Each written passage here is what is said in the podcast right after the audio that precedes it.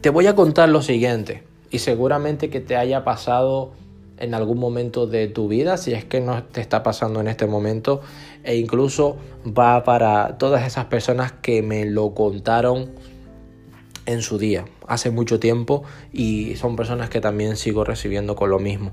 Y es personas que se deben tanto, y ahora explicaremos por qué, se deben tanto que ya no saben ni cómo pagarse. Es decir, cada año millones de personas ponen su alma para escribir una lista de metas. Año nuevo, vida nueva, lista nueva, objetivos nuevos, sueños nuevos. Pero cuando llega noviembre, cuando llega diciembre, la gente deja su autoestima, deja trozos de piel por el camino, porque se dan cuenta de que no pudieron cumplir lo que ellos quisieron, lo que ellos anotaron, lo que ellos con tanto amor se dispusieron a conseguir.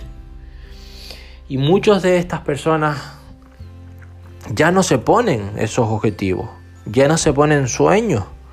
Y te preguntarás por qué. Por miedo a seguir acumulando más decepción, por miedo a seguir acumulando más frustración.